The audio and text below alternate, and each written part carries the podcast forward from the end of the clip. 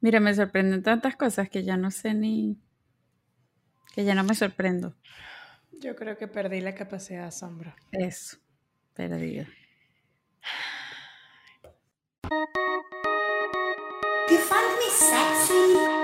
Bienvenidos al lugar donde pretendemos ponernos intensas con la cultura, el arte y la opinión pública.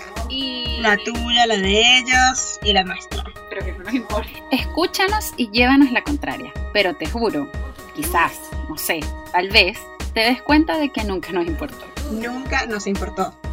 Nunca nos importó. Ey, pero a ti tampoco.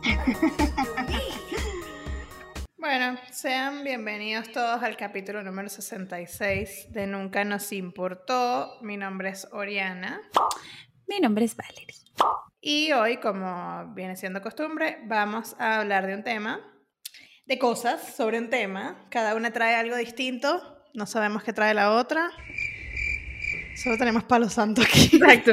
Todos estos temas son dignos de palos, eso es lo que importa.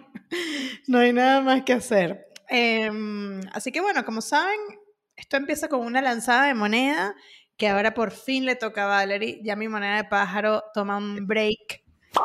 Y te voy a sorprender con esta moneda. wow, ¿qué tiene esta moneda? Esta moneda tiene a la reina de un lado, Wow. la reina, la que nunca muere, No. y, un, y un castor del otro lado. Wow, yo quiero el castor sin duda.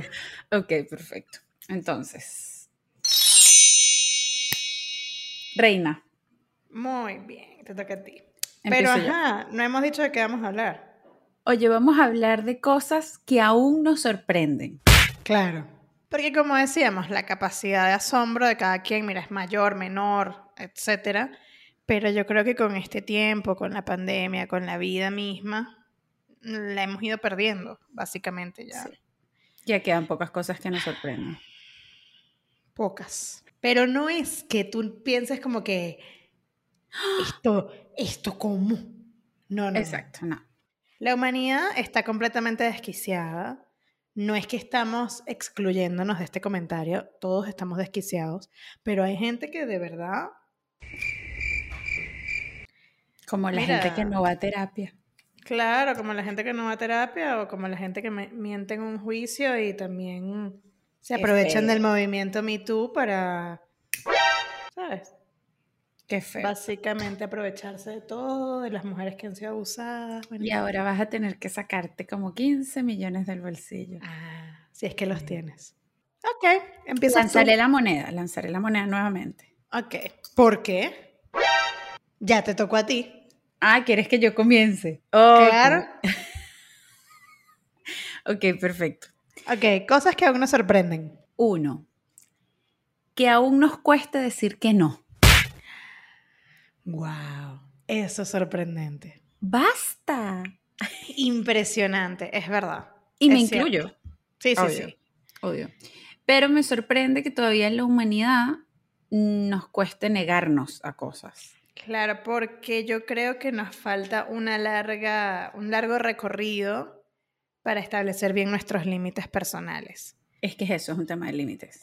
O sea, es súper complicado. Yo siento que yo los he trabajado un montón y que hoy es más fácil para mí decir que no. Sin embargo, siempre hay algunas situaciones en las que, bueno, Sí, a mí me pasa también. Yo creo que ahora digo que no con más facilidad. sí. Y me siento más madura y más feliz desde que lo hago. Totalmente. Sin embargo, cuando sé que quiero decir que no, pero digo que sí, también estoy consciente de que no quiero dar esa batalla. Entonces eso es importante. El tema es cuando estás como, ay, yo no quiero ir, pero igual sí no voy. Pero... No, no. O sea, ¿quieres dar la batalla o no? Di, no puedo, no quiero, o simplemente no. Sí. No es tan difícil. O di que sí y asume que dijiste que sí porque no quieres dar esa batalla. y chao. O sea, supónganse que igual tú dices que sí. Fuiste, la pasaste mal. O la pasaste bien, está todo bien. E igual te van a criticar. Vayas o no vayas, Claro. estés o no estés, siempre te van a criticar. Entonces es como, mira, preferible ahorrarte un mal rato, igual, igual vas a tener la crítica, igual Sí. vas a ser víctima de la situación, la gente es así. Sí, hay situaciones para las que a veces quiero decir que no, pero digo, ¿qué pierdo si sí? Claro, tu dignidad, tu dignidad. Claro, no aplica Ah, para todo. No aplica para todo. No, no, estoy hablando puntualmente de una situación como la que tú estás planteando, ir a un lugar. Pero digo, bueno, ¿y si voy un rato? No pasa nada. Y quizás la paso bien, que generalmente es así. Sí. Pasas un buen rato y ya. Ahora hay cosas más complejas, cosas más complejas para las que la- tú sabes que la otra persona o las otras personas no van a tomar bien el que tú digas, mira, no. Bueno, pero ahí está la decisión de cada quien. ¿Qué es más valioso? ¿Tu Claro. paz mental o tener que complacer a otros? No, No, estamos en esta vida para complacer a otros. No. Y la gente que se siente en la, digamos, se siente merecedor de que tú complazcas, Ujú. mira, es una gente que tiene que irse a analizar. No, pero es que yo, bueno, usted ya dijo que sí, usted diría que sí, pero usted no soy yo. Claro, somos personas distintas. Digan que no, es buenísimo. Es importante decir que no, también te va como eh, delineando como persona. ¿sabes? Demasiado. Y simplifica tantas cosas. Yo ahora que de un tiempo para acá que digo que no, eh, me gusta porque hay cosas que se desenredaron demasiado. Claro. Ahora, si te ofrecen un helado, di que sí. A veces siento que debo decir que no, pero siempre digo que sí. Claro, claro. Cosa que nos sorprende. Dos. Ajá, te traigo esta. Ok. Me sigue sorprendiendo la gente que publica algo en redes y luego va y pide disculpas. ¡Ay, sí! Es verdad. Es como, brother, ¿qué estás haciendo? Claro. O da una explicación fastidiosa. Claro, es como que, pero ¿qué importa? Tú subiste eso, tú lo querías subir, lo subiste como con seguridad. Ya tenemos años de experiencia en redes. Me vas a decir que subes algo que no quieres subir. Claro que lo quieres subir. Mira, puede que, puede que te arrepientas de algo y digas, ah, mira, me quedó torcida esta imagen. Y la vuelvas a subir porque te quedó torcida y no te gustaba torcida. Ok, pero de ahí a dar una opinión y luego estarte disculpando No. y no sé qué, mira, si no, no la des. Sí, aparte que lo curioso es que siempre le pasa a los influencers, o sea, a la gente Claro. obviamente que tiene más alcance y más seguidores.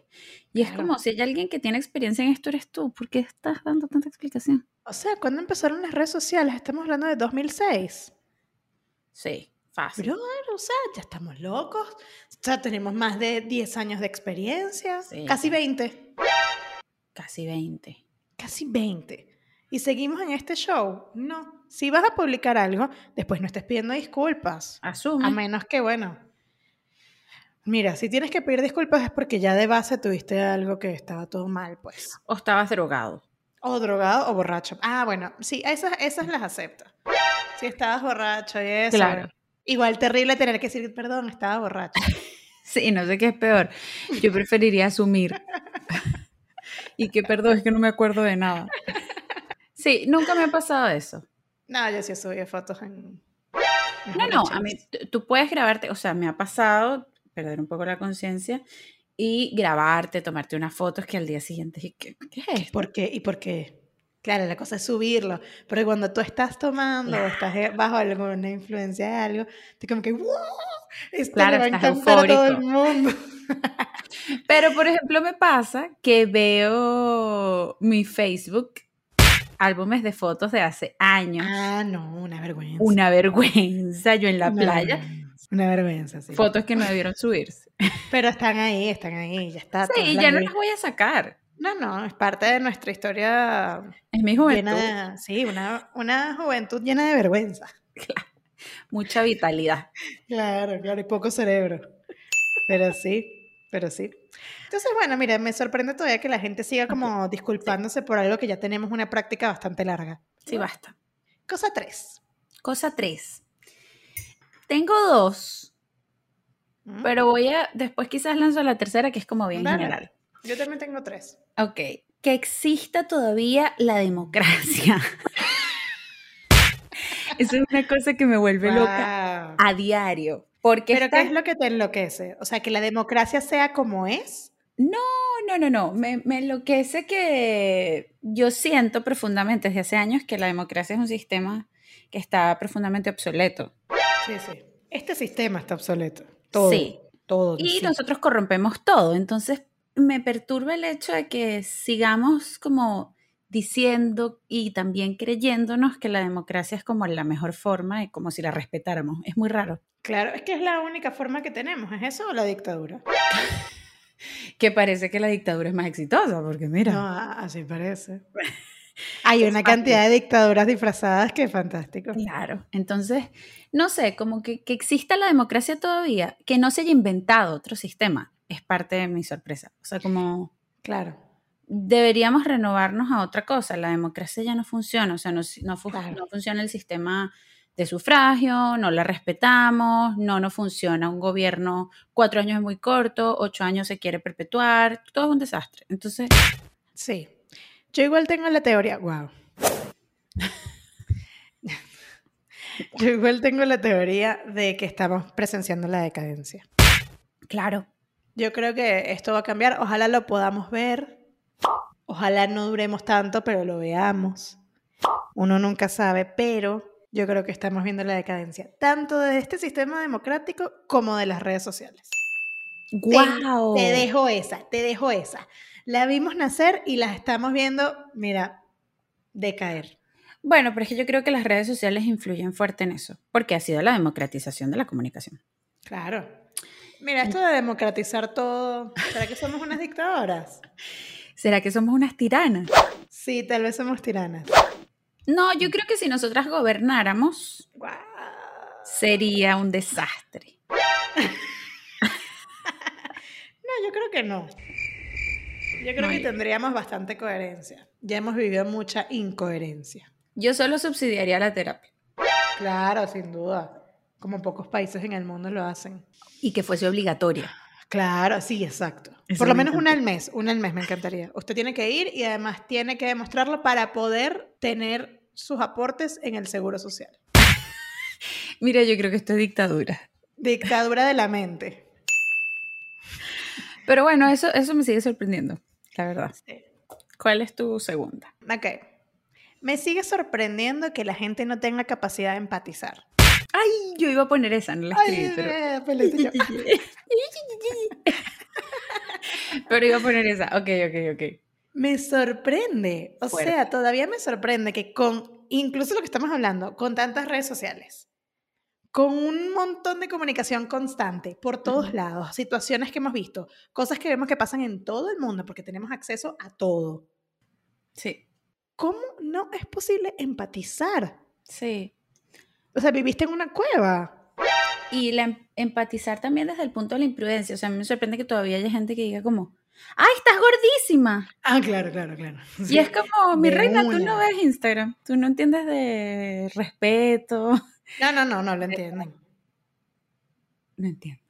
O sea, no sé qué pasó, en qué punto la gente se, se siguió sintiendo en la capacidad de juzgar así de la nada sin verse a sí misma. O sea, o sea los espejos hace cuánto.